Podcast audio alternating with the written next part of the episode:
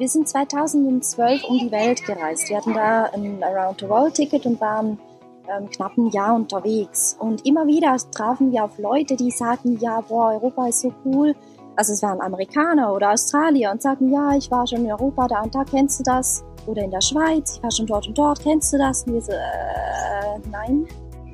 Und das war uns so ein bisschen peinlich. Wir reisen erst um die Welt, bevor wir eigentlich unsere Nachbarländer kennenlernen. Und da fanden wir dann irgendwann, das wäre eigentlich schon eine coole Sache. Und dazu waren wir oft mit äh, einem Mietcamper unterwegs auf der Weltreise und fanden das Leben so im Camper auch wunderbar.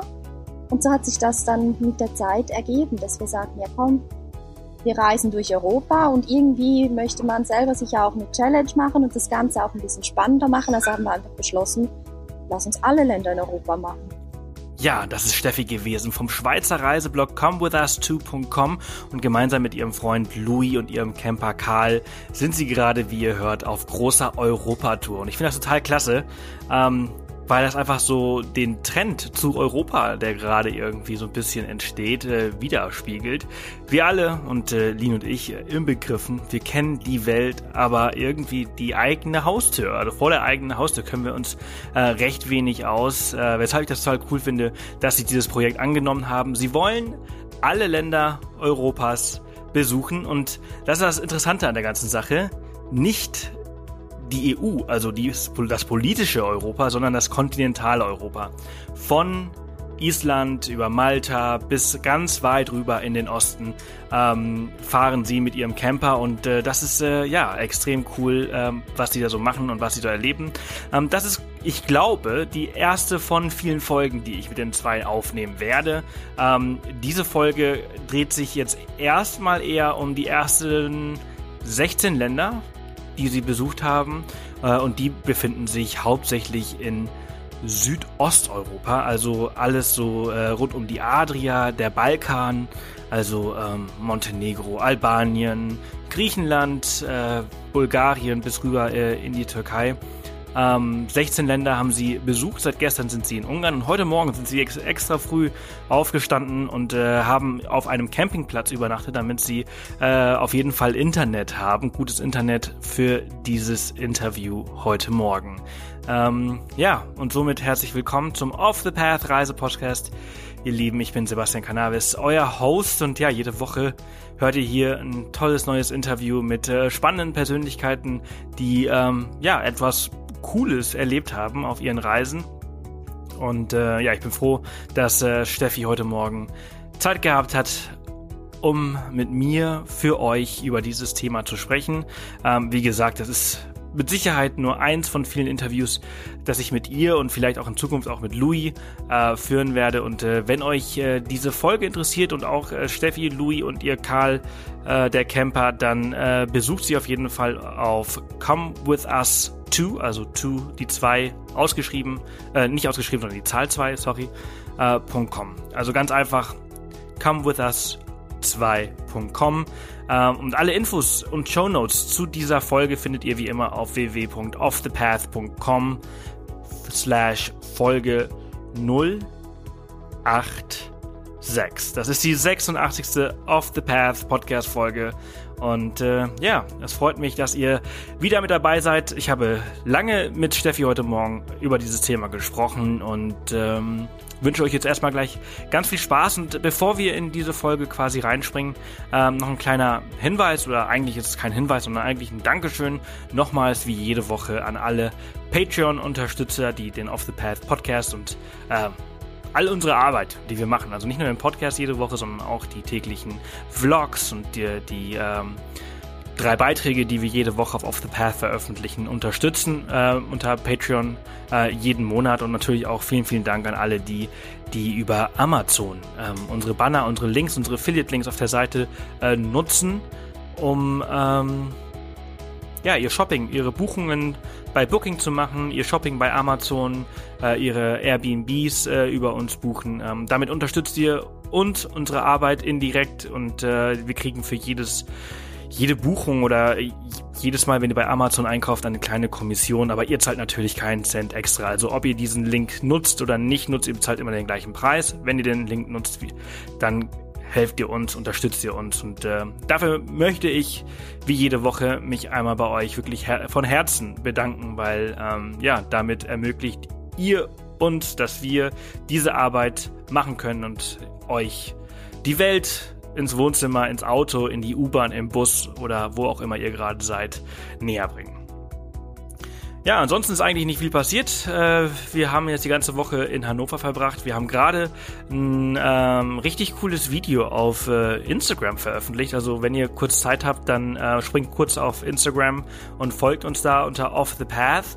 Ähm, da seht ihr mal äh, unser neues Büro und äh, wir haben gerade die Sticker draußen vor der Tür angehängt. Ähm, also die Logos an die Fensterscheibe. Sieht extrem cool aus. Also ähm, schaut mal vorbei und äh, neuer Vlog von ähm, Slowenien. Zwei neue Vlogs sind gerade online gegangen, also auch extrem cool. Und morgen freue ich mich sehr drauf. Es geht morgen nach äh, Italien, nach Südtirol auf die Seiser Alm.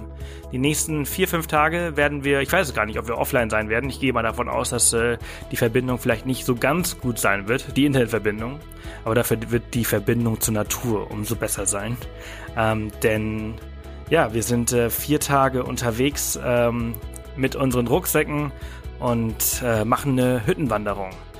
Äh, unter anderem zum Schlernhaus, worauf ich mich sehr, sehr freue. Und äh, ja, da sind wir jetzt quasi bis Montag dann unterwegs. Äh, es wird extrem cool.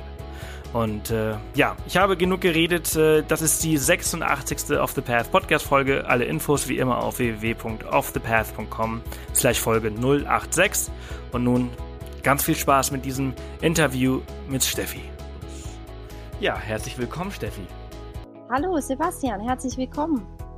Das freut uns sehr, dass wir hier dabei sein dürfen.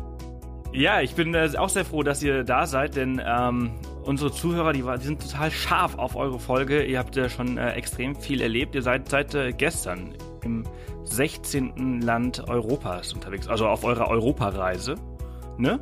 Ja, genau. Wir sind gestern nach Ungarn eingereist und sind im Moment in der Umgebung von Debrecen. Sehr cool. Es ist äh, äh, Ostungarn, hast du mir vor dem äh, Interview erzählt, weil ich habe von dem Ort zum Beispiel noch nie was gehört und du meintest, das ist die zweitgrößte Stadt Ungarns. Ja, genau. Ist äh, unglaublich halt. Je länger, dass wir in solchen Ländern unterwegs sind, desto mehr merken wir, dass wir eigentlich ja überhaupt gar keine Ahnung von Europa haben. Ja, ja, genau. Also das ist halt eben, das, ist, das zeigt auch, wie viel es da draußen noch gibt und ja, außer Budapest und genau, man kennt den so ein bisschen die, die Metropolen. Genau. Aber ansonsten ist einfach nur grau, sagen wir so schön. Ja, ja, ja, ja, das ist so viel Gegend, die man einfach nicht kennt. Äh, weshalb ich euer Projekt ziemlich cool finde. Ihr habt euch äh, als Ziel gesetzt, alle Länder Europas äh, zu bereisen und ihr habt jetzt 16 äh, von ähm, 47. Wie viele wolltet ihr? 47. 47 finde ich so interessant, weil äh, ich dachte so, hä, 47? Ähm, auf welchem Planeten leben die denn? äh, die EU hat doch nur irgendwie 28 Länder. Aber ja, genau. da hast du mir, das hast du mir sehr gut erklärt, dass die Deutschen, ihr kommt aus der Schweiz. Genau. Ne? Und für uns ist halt äh, Europa ist Europa und nicht EU. Aber wir haben jetzt schon ganz oft das Problem gehabt, dass Leute fragen, ja wie, die EU hat 47 Länder. Für uns zählt Europa und das hat nichts mit der politischen EU zu tun. Ja, also das kontinentale Europa, äh, was ja, was sich ja ziemlich weit äh, erstreckt ähm, und halt eben, wie du gerade sagtest, nichts mit der mit der politischen äh, Europäischen Union zu tun hat, was ja halt eben nur aus 28 Ländern besteht. Entsprechend habt ihr auch ähm, also ziemlich weite Länder halt äh, mit inkludiert, also was äh, äh zum europäischen Kontinent gehört. Island war eins davon. Genau, wir sagen immer so, wir haben drei Problemfälle. Der eine ist Island, der andere Malta, weil das sind halt Inseln. Und Kasachstan, weil da gehören noch kleine Teile zur, zur Europa dazu. Und das ist halt schon total weit im Osten. Das sind so die mhm. drei Problemfälle, die heben wir uns bis zum Schluss auf. Wir sind auch nicht sicher, ob wir Malta und Island dann mit der Fähre machen oder ob wir alle drei Länder schlussendlich mit dem Flieger machen. Aber wir haben ja noch Zeit.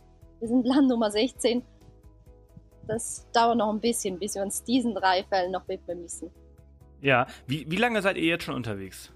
Ein bisschen mehr als ein halbes Jahr. Wir sind am 7. Januar gestartet. Okay, also sechs Monate, 16 Länder. Und wie viel Zeit habt ihr euch noch vorgenommen, dass ihr das äh, schätzen, diese, für dieses Projekt? Wir so ungefähr zwei bis drei Jahre brauchen. Aber wenn wir 47 Länder anschauen, Jahr hat 52 Wochen, da kommen wir so grob über den Daumen gerechnet auf eine Woche pro Jahr pro Land. Und somit denken wir durchschnittlich, dass wir so zwei bis drei Wochen haben, weil es gibt ja riesige Länder. Aber es gibt dann auch Länder wie Vatikan oder San Marino, wo man so in ein paar Stunden oder maximal einen Tag durch ist. Ja, okay. Es wird gerade im Hintergrund ein bisschen laut. Jetzt äh, sind die Ungarn wach. Ah, ja, genau, das rennen gerade ein paar Kinder rum, weil wir sitzen ja hier auf dem Campingplatz, damit wir auch ja. das Internet haben für dieses Gespräch. Und klar, da ja, ja, ist, ist ja kein Problem. Das gehört dazu. Das ist, äh, das sind die Geräusche, die halt dazugehören. Ähm, wie seid ihr auf diese Idee gekommen, ähm, diese Tour zu machen? Wir sind 2012 um die Welt gereist. Wir hatten da ein Around the World Ticket und waren ähm, knapp ein Jahr unterwegs. Und immer wieder trafen wir auf Leute, die sagten, ja, boah, Europa ist so cool. Also es waren Amerikaner oder Australier und sagten, ja, ich war schon in Europa, da und da kennst du das oder in der Schweiz, ich war schon dort und dort, kennst du das? Und wir so, äh, nein. Und das war uns so ein bisschen peinlich. Wir reisen erst um die Welt, bevor wir eigentlich unsere Nachbarländer kennenlernen. Und da fanden wir dann irgendwann, ja, das wäre eigentlich schon eine coole Sache. Und dazu waren wir oft mit äh, einem Mietcamper unterwegs auf der Weltreise und fanden das Leben so im Camper auch wunderbar. Und so hat sich das dann mit der Zeit ergeben, dass wir sagten, ja komm, wir reisen durch Europa und irgendwie möchte man selber sich ja auch eine Challenge machen und das Ganze auch ein bisschen spannender machen. Also haben wir einfach beschlossen, lass uns alle Länder in Europa machen.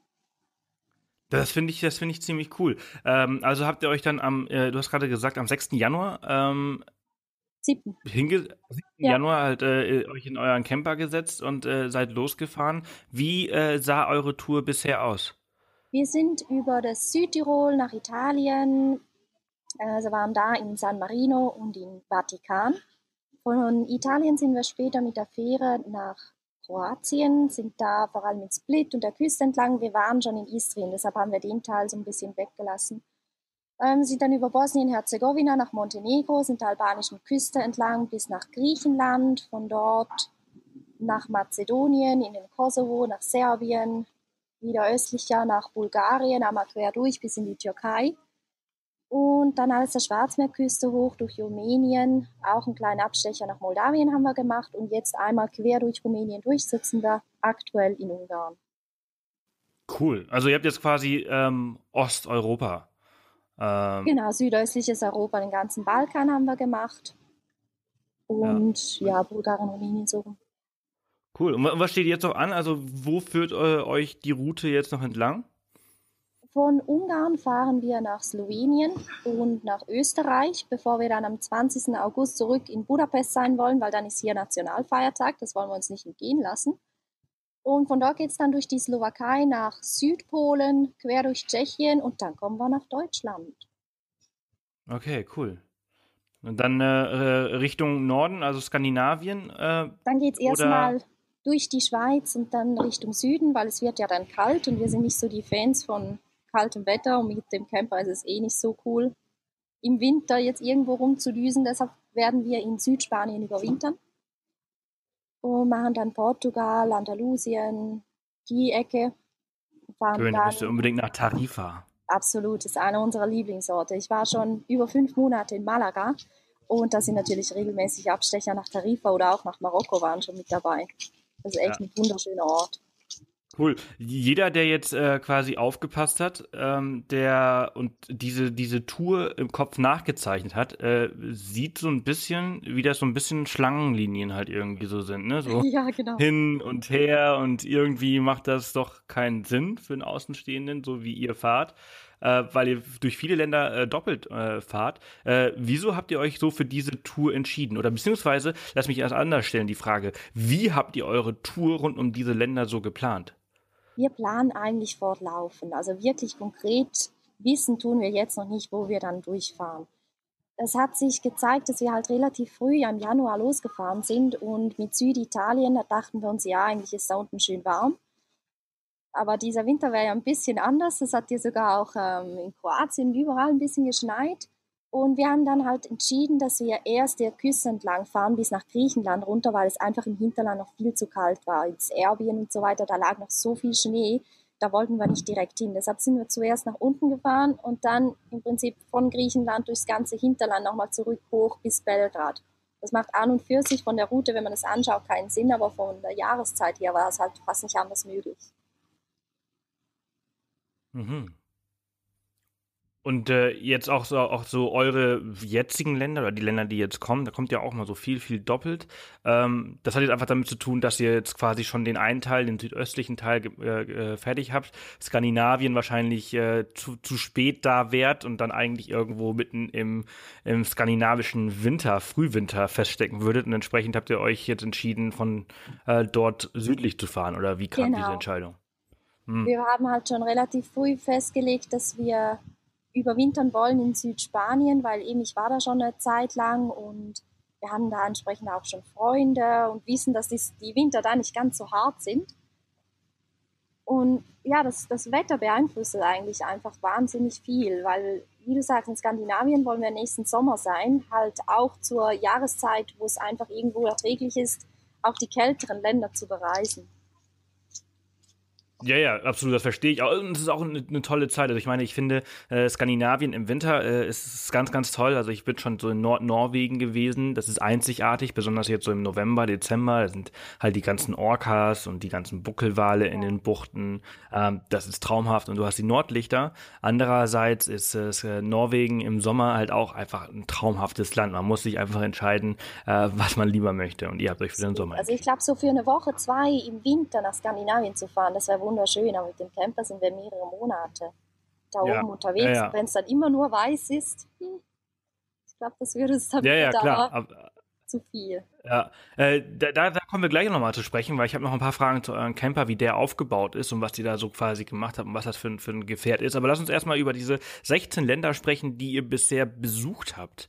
Ähm, denn ähm, das sind ja alles sehr unterschiedliche Länder, ähm, äh, unterschiedliche Kulturen, unterschiedliche Menschen, unterschiedliche äh, Denkweisen.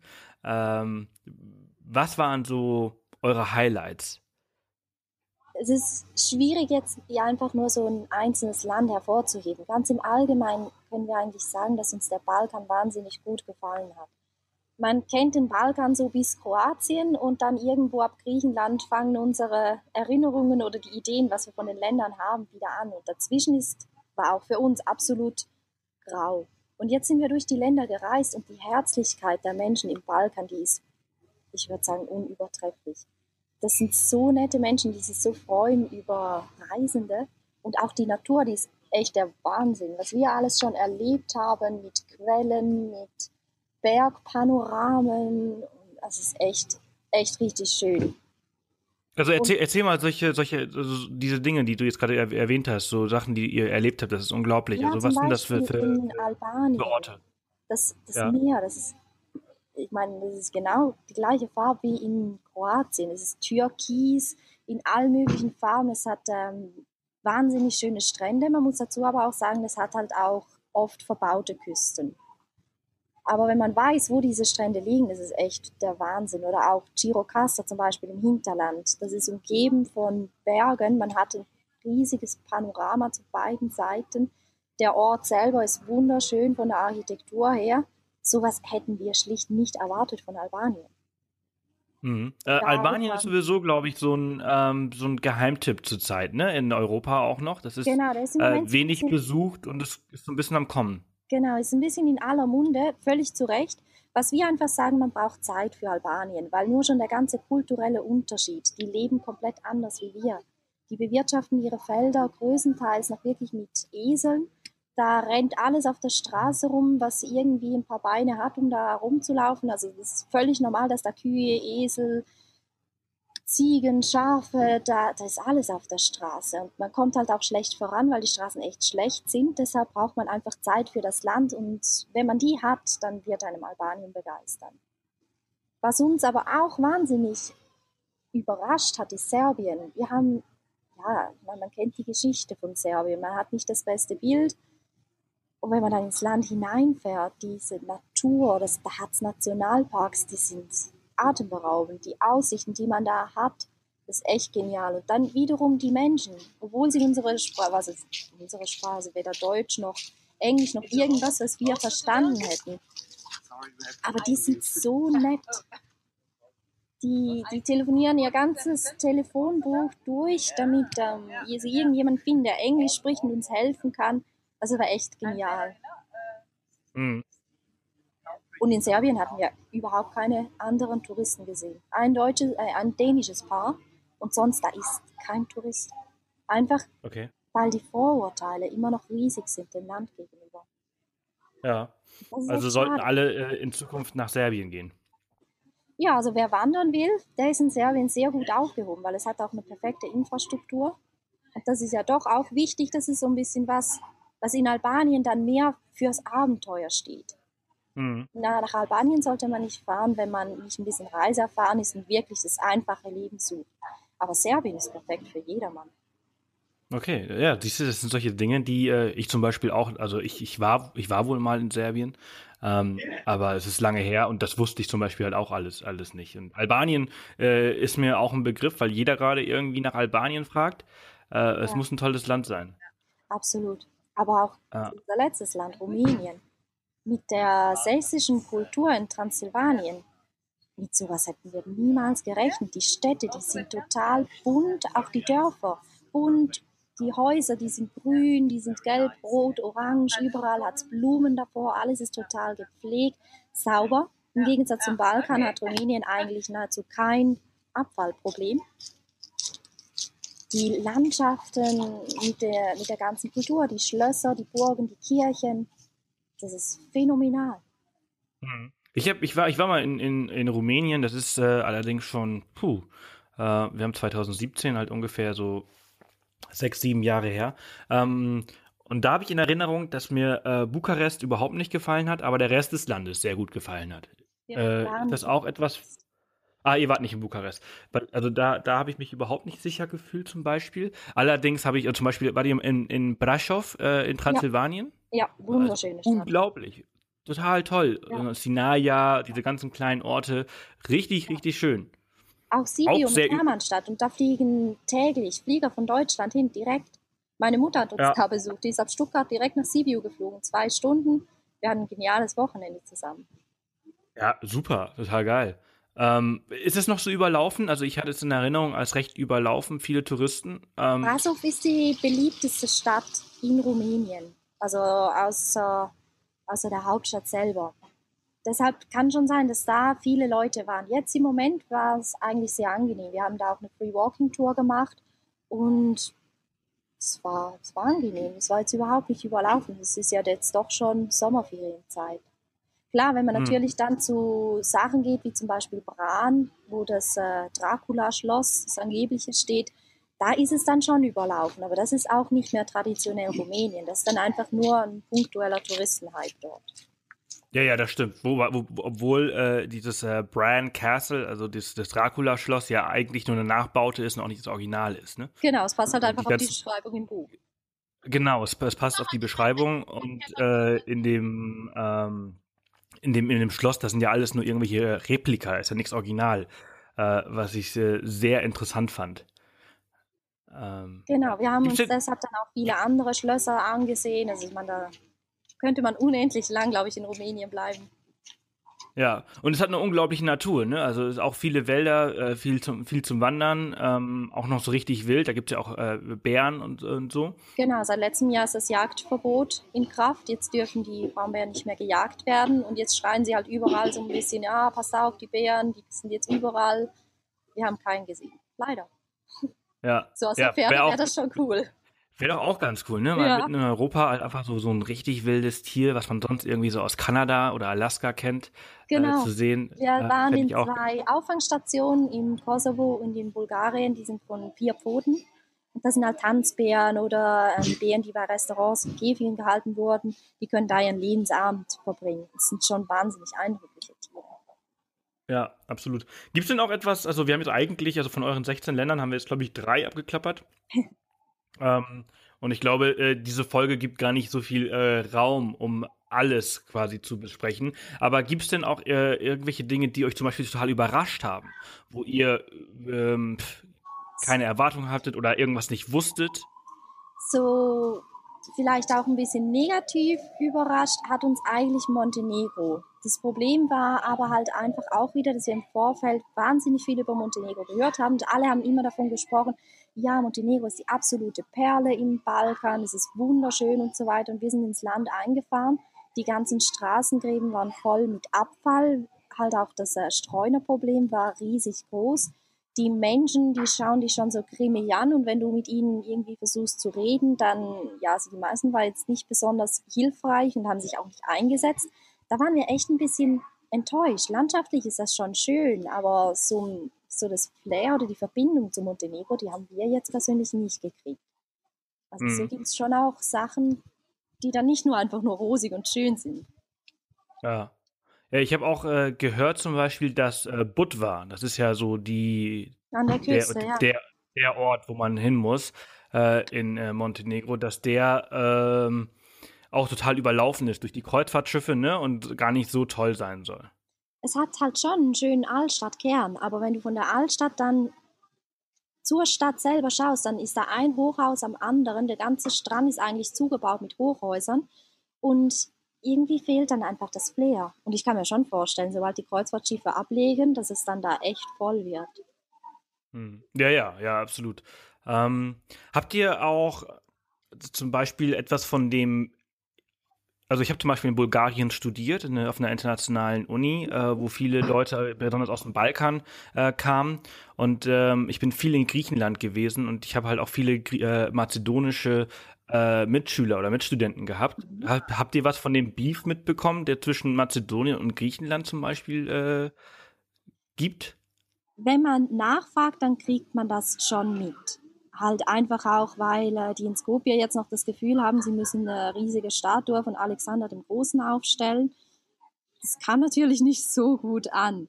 Beim Grenzübertritt, wir sind von Griechenland nach Mazedonien gereist, da war eigentlich nichts speziell, dass man jetzt irgendwie von Schikane oder so reden müsste. Aber für uns war halt äh, Mazedonien eh gerade ein bisschen speziell, weil die Unruhen im Parlament, die waren nur ein paar Tage bevor wir ins Land eingereist sind. Deshalb lag unser Fokus halt mehr so ein bisschen auf, wie sicher ist das Land für uns Reisende im Moment, wobei wir eigentlich relativ schnell sagen mussten, dass sich das Problem wirklich nur aufs Parlament und die Politik beschränkt und überhaupt nicht die Touristen betrifft. Hm. Aber es war halt auch wieder ein Riesenhype in den, in den Medien. Und vor Ort, wenn man mit den Einheimischen spricht, die sagen alle, nee, das ist gar kein Problem, du kannst problemlos nach äh, Skopje rein. Da wirst du überhaupt gar nichts davon wahrnehmen. Und so war es dann auch.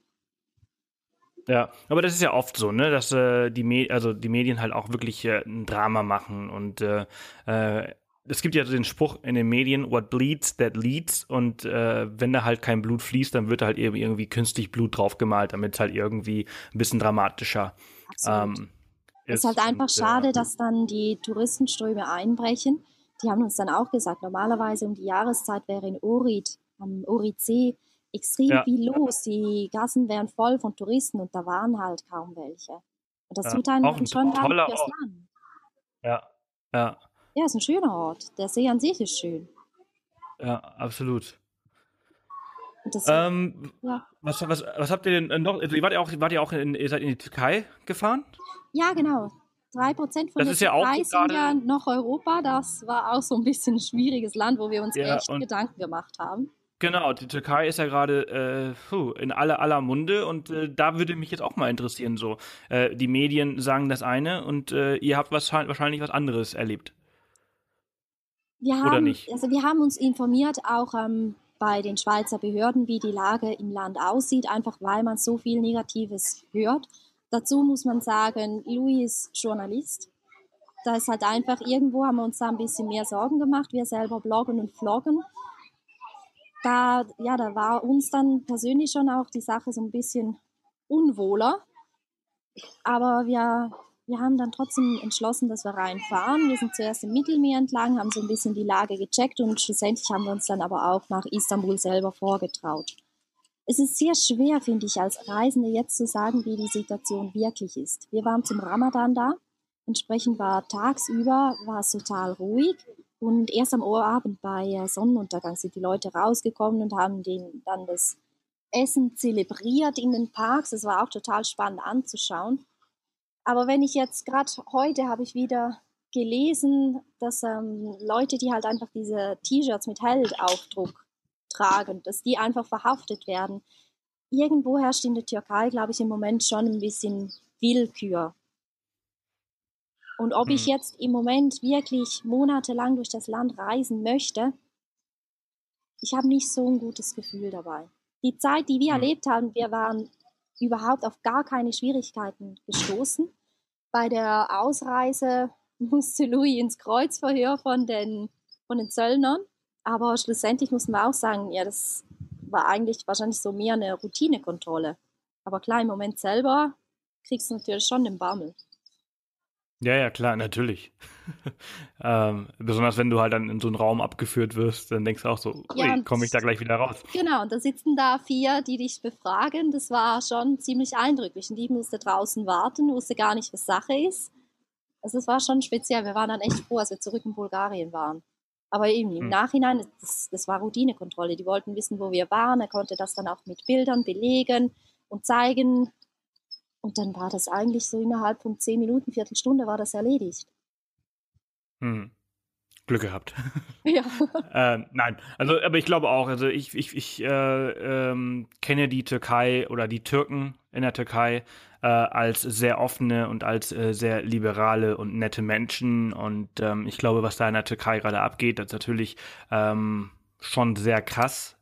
Ja. Ähm, ich finde auch, dass ich finde auch, dass ähm, wir als Reisende eine Art Macht haben über ein Land, ein bisschen vielleicht, indem wir halt nicht hinreisen und unser Geld woanders ausgeben. Und das ist halt auch jedem sein eigenes Recht, äh, das, äh, das zu tun und das zu machen, ähm, wenn man so eine Regierung nicht unterstützen möchte. Und äh, das müssen wir ja auch nicht.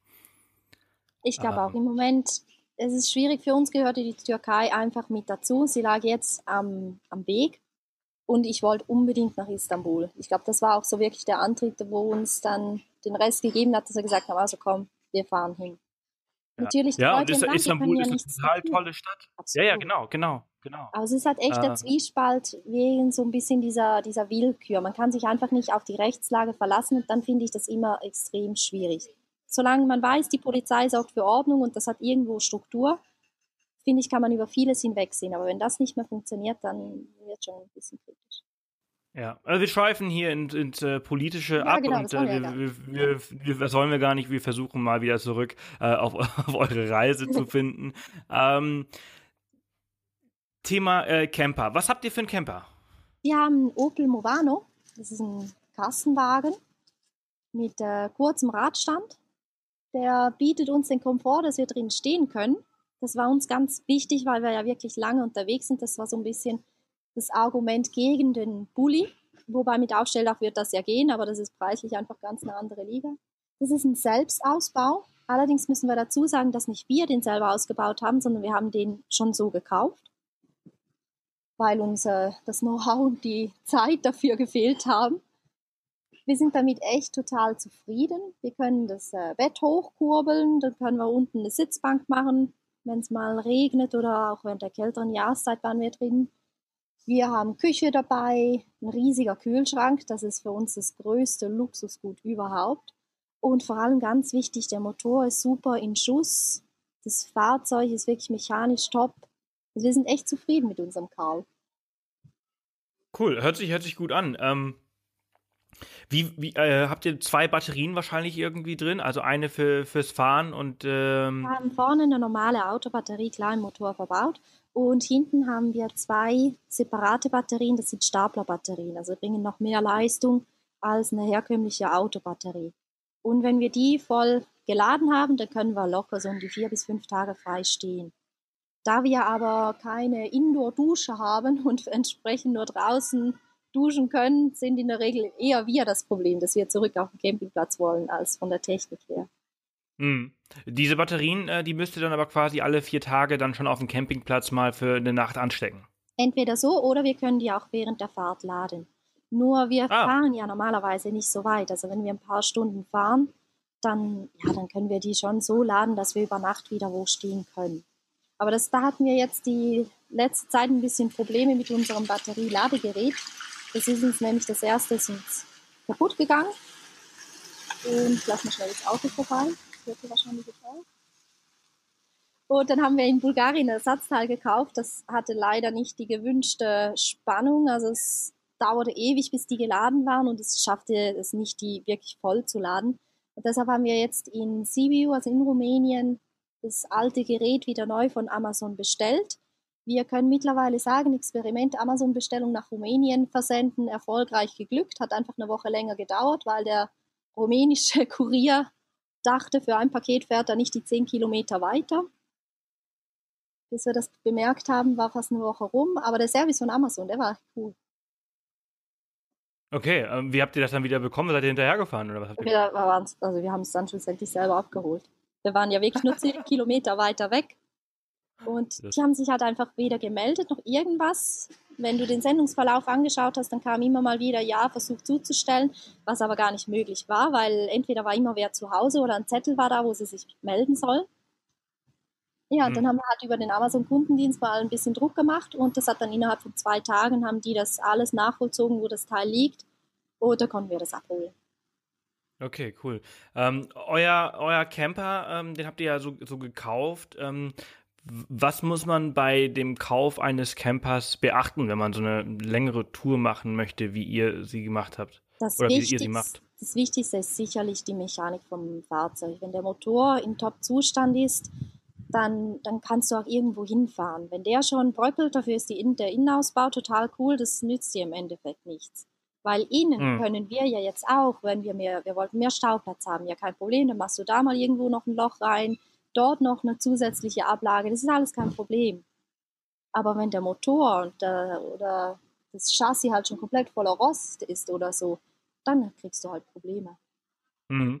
Ähm, kanntet ihr euch vorher mit Autos großartig aus oder haben eure Autos immer nur funktioniert? Louis ist ein totaler Autofan und auch ich selber lege schon Wert auf, auf so gewisse Autos. Ich hatte zum Beispiel verschiedenster Golf, einfach weil, weil mir die total gut gefallen haben. Aber jetzt wirklich mechanisch kannten wir uns nicht besonders gut aus. Der Vorteil von diesem, von Karl, von unserem Camper, den wir aktuell haben, ist, dass ein Werkstattleiter den selber für sich ausgebaut hat und nur wegen familiärer Situation musste er den verkaufen, schweren Herzens. Also er hatte teilweise sogar eine kleine Träne im Auge, als wir dann definitiv zuschlugen. Und da hatten wir einfach schlecht Glück. Der hat den Wagen top gepflegt und auch als wir jetzt Probleme mit dem Batterieladegerät hatten, wir wussten ja erst nicht, was es ist. Also hatten wir mit ihm telefoniert und wirklich Problem für Problem abgeklappert, bis wir das herausgefunden haben. Ich glaube, wir hatten da wirklich einfach wahnsinniges Glück auch. Mhm. Die nächste Frage wäre nämlich gewesen, also woher weißt du denn, dass so ein Auto mechanisch halt äh, gut in Schuss ist? Einerseits hört man es natürlich, wenn man den Motor anlässt und ähm, Auspuff, Gase, die Farben und so weiter. Es gibt ja schon so gewisse Anhaltspunkte, wie man, wie man halt ein Auto beurteilen kann. Und dann einfach schlussendlich auch das Vertrauen. Also es war ein total sympathischer Verkäufer, der hat uns echt auf Anhieb war der uns sympathisch und dann hat man halt einfach auch mal Vertrauen. Hm.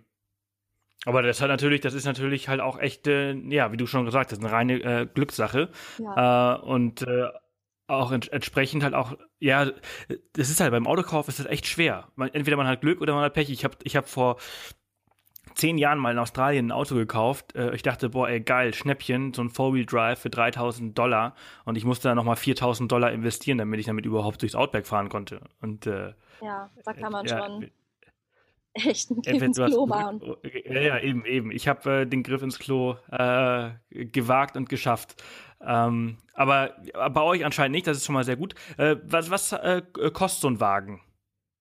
Ähm, wir haben für den jetzt 12.000 Schweizer Franken bezahlt. Wenn wir das mal in Euro umrechnen, da sind das irgendwo 10.800 Euro. So mal Handgelenk mal Pi. Okay. Und das ist halt Aber schon das, das ist eigentlich ein sehr, sehr guter Preis, oder? Das ist kein Bulli. Muss man dazu sagen, die kommen im Preis halt überhaupt nicht runter. Der Wagen ist 2001 Jahrgang. Also er hat doch schon ein paar Jahre drauf. Hm. Er hatte, als wir ihn gekauft haben, 200.000 Kilometer. Aber das ist ein Lieferwagen. Ich meine, diese Lieferwagen, die sind gebaut für viele Kilometer. Und der Vorteil von dem Auto ist halt auch, es hat kaum Elektronik drin. Das macht gerade das Reisen durch Länder, wo wir jetzt schon unterwegs waren oder auch wieder hinkommen, angenehm, weil wenn diese Leute hier etwas können, dann ist es Schrauben. Wenn du denen aber einen super Hightech-Motor hinstellst, den sie erstmal mit dem Fehlergerät auslesen müssen, dann sind die überfordert. Deshalb waren wir eh sofort überzeugt von der, von der Möglichkeit, halt ein älteres Auto zu haben, einfach weil dann die Leute hier auch einfach total schrauben können.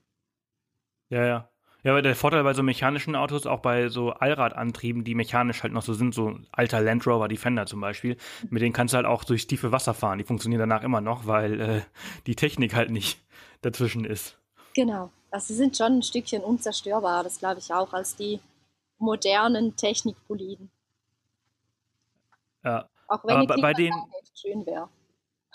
Ja, genau, das sind solche Sachen. Ne? Also ich habe auch so ein äh, älteres Gefährt und äh, da funktioniert die Klimaanlage auch nicht. Und besonders jetzt im Sommer, äh, wenn du da rumfährst, ähm, dann äh, kann das schon sehr, sehr heiß werden in dem Auto. Ja, das können wir bestätigen. Aber in der Regel ist das ja die kürzere Zeit des Jahres. Da müssen wir jetzt einfach durch.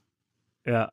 Aber Heizung funktioniert. Ja, heizen könnten wir, das wäre problemlos eigentlich. Okay, das ist ja das ist ja die Hauptsache für den Winter. Denn Ja. auch in Spanien wird's äh, recht kalt. Wird auch kühler, genau.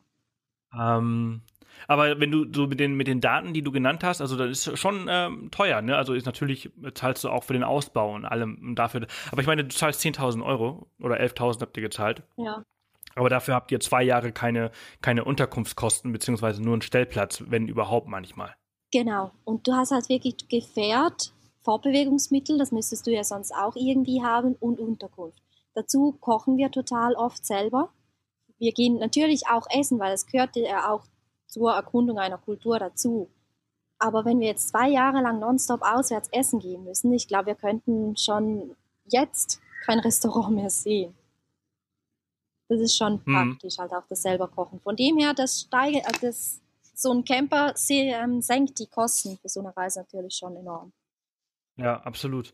Ähm, Gab es denn außer jetzt dieses Problem mit der Batterie auch noch irgendwelche anderen Kompli äh, Komplikationen auf der Reise? Also im Allgemeinen, nicht nur auf das Auto bezogen, also dass ihr irgendwie irgendwelche Probleme mit, mit äh, Behörden, Menschen, ähm, irgendwas gehabt habt?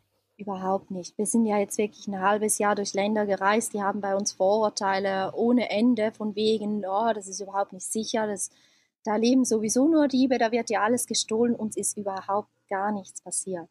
Wir hatten noch nicht mal irgendwie Situationen, wo wir jetzt echt wirklich Angst hatten oder so. Die Leute sind so freundlich und das natürlich hören wir ja aber auch auf unser Bauchgefühl. Also ich meine, wenn du irgendwo an einen Parkplatz kommst und da lauern schon so komische Gestalten rum, dann lassen wir auch tagsüber das Auto da nicht stehen, sondern suchen uns dann einen bewachten Parkplatz zum Beispiel. Und ich glaube, Hm. wenn man da einfach so die, die normale Vorsicht hat und den gesunden Menschenverstand einschaltet, dann passiert einem auch normalerweise nichts. Mhm. Ja, das ist ein sehr, sehr äh, guter Hinweis. Und das ist auch das, was, was alle Leute hier auch im Podcast ständig und regelmäßig wiederholen. Man braucht einfach einen gesunden Menschenverstand und man sollte immer auf sein Bauchgefühl hören. Äh, dieses Gefühl, das ist Millionen alt, das ist die modernste Technik quasi, die wir quasi mit uns tragen, die Gefühle, die wir haben. Äh, die, und äh, darauf äh, äh, kann man und sollte man ähm, hören. Auf jeden Fall. Das haben wir gemacht und wir haben so oft wirklich Meldungen gekriegt, oh, seid ihr mutig, dahin zu fahren. Das braucht keinen Mut. Das braucht einfach nur Vorurteile abschalten, hingehen, selber schauen. Und dann sieht man, dass es gar kein Problem ist. Ja, ja, das ist, äh, unterschreibe ich blind. Ähm, äh, sind das auch solche, solche Kommentare, die ihr von Freunden und Verwandten bekommen habt, äh, bevor ihr diese Idee umgesetzt habt? Auch ja, gerade als sie mitbekommen haben, dass wir in die Türkei wollen, da hat schon der eine oder andere mal gesagt, ja, aber Leute, muss man es denn wirklich so herausfordern? Schlussendlich Und- glaube ich, kann man das, wenn man zu Hause ist, gar nicht einschätzen, weil die Informationen, die man kriegt, die sind ja sowieso alle aus den Medien und somit gehen die in die gleiche Richtung. Nur wenn man unterwegs ist und sich dem Land langsam nähert und dann langsam mit den Einheimischen anfängt zu reden oder andere Reisende fragt, die man sieht, so bekommt man ein ehrliches Bild, aber nicht durch die Medien. Hm. Ja, finde ich auch. Aber wie, wie schützt man sich vor dieser Meinung? Also dieses auch von, von Freunden und Verwandten, die halt natürlich immer nur das Beste für einen wollen, aber natürlich immer so von außen halt auf einen einreden, ohne sich wirklich mit der Thematik und mit den, mit der eigenen Gefühlslage so auseinanderzusetzen. Ne? Also man, man redet ja einfach oftmals einfach nur daher, ohne wirklich drüber nachzudenken, weil man halt eben eine Meinung aus den Medien sich gebildet hat. Aber wie, wie geht man damit um? Wie kämpft man dagegen an und sagt dann trotzdem so jetzt, äh, jetzt mal bitte bitte einfach ruhig und ich möchte das nicht mehr hören, ich mache das jetzt trotzdem? Wir schalten halt größtenteils einfach ab. Wir lassen die reden, legen das für uns zur Seite. Wir wissen ja jetzt mittlerweile auch aus Erfahrung, dass es oft wirklich komplett anders ist, als, als geredet wird. Und irgendwo verstehen wir ja aber auch die Zurückgebliebenen, dass sie sich Sorgen machen, weil sie können die Situation von zu Hause schlicht nicht einschätzen. Und es ist ja schön, dass sie sich sorgen auch wenn wir nicht zu Hause sind, sind wir ja dann doch noch so ein bisschen Teil von ihrem Leben und das ist ja schon auch schön. Also wir, wir schätzen das einerseits, dass sich die Leute sich Sorgen um uns machen, andererseits aber eben schauen wir halt einfach, dass wir zu Informationen kommen, die ehrlicher und direkter aus dem Land selber kommen. Mhm. Und manchmal ja, einfach find, äh, gar nicht darauf eingehen. Ja. Er ist ja aber auch mal schwer, ne? Ja, klar, mit der Zeit wird das schon schwer, aber jetzt mit der Länge, wo wir unterwegs sind, wird das auch weniger von Familie und Freunden. Weil sie haben hm. jetzt schon so oft gesehen, dass ihre Vorurteile oder ihre Ängste eigentlich total unberechtigt waren.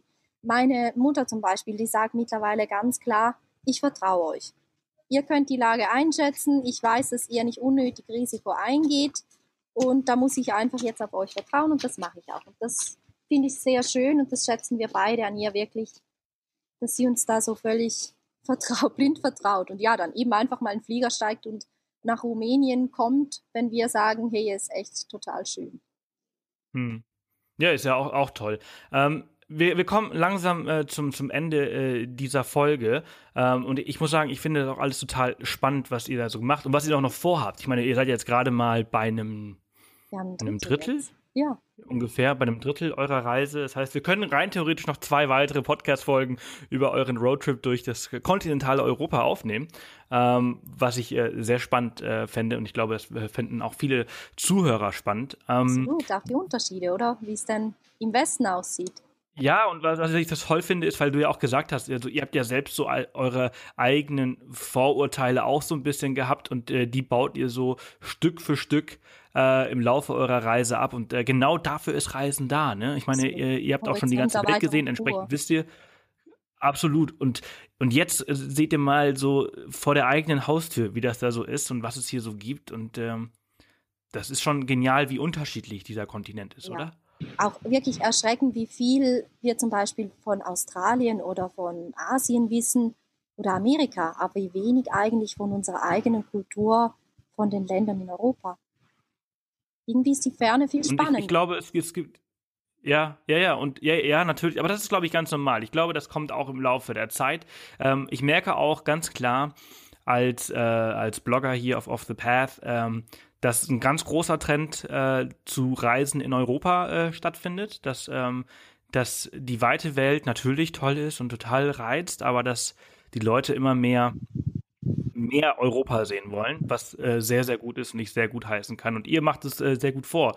Ich glaube, nicht jeder kann so einen krassen Roadtrip über zwei Jahre durch äh, Europa äh, machen, zeitlich. Aber äh, ich, ich finde es gut, dass ihr es macht und dass ihr euch quasi diese Eindrücke holt und dass ihr die mit uns hier teilt. Genau, weil man kann sich ja dann auch einfach rauspicken, was einem gefällt und seine zwei Wochen Urlaub dann dort verbringen. Das ist auch so ein Absolut. bisschen unser Ziel, um einfach diese Länder attraktiv für Ferien zu machen oder auf ja, kürzere Reisen. Ja, absolut. Von, von den Ländern, die ihr jetzt äh, so äh, erlebt habt, von diesen ähm, 16 oder also 15, jetzt seid ihr ja seit ja. gestern im, im 16.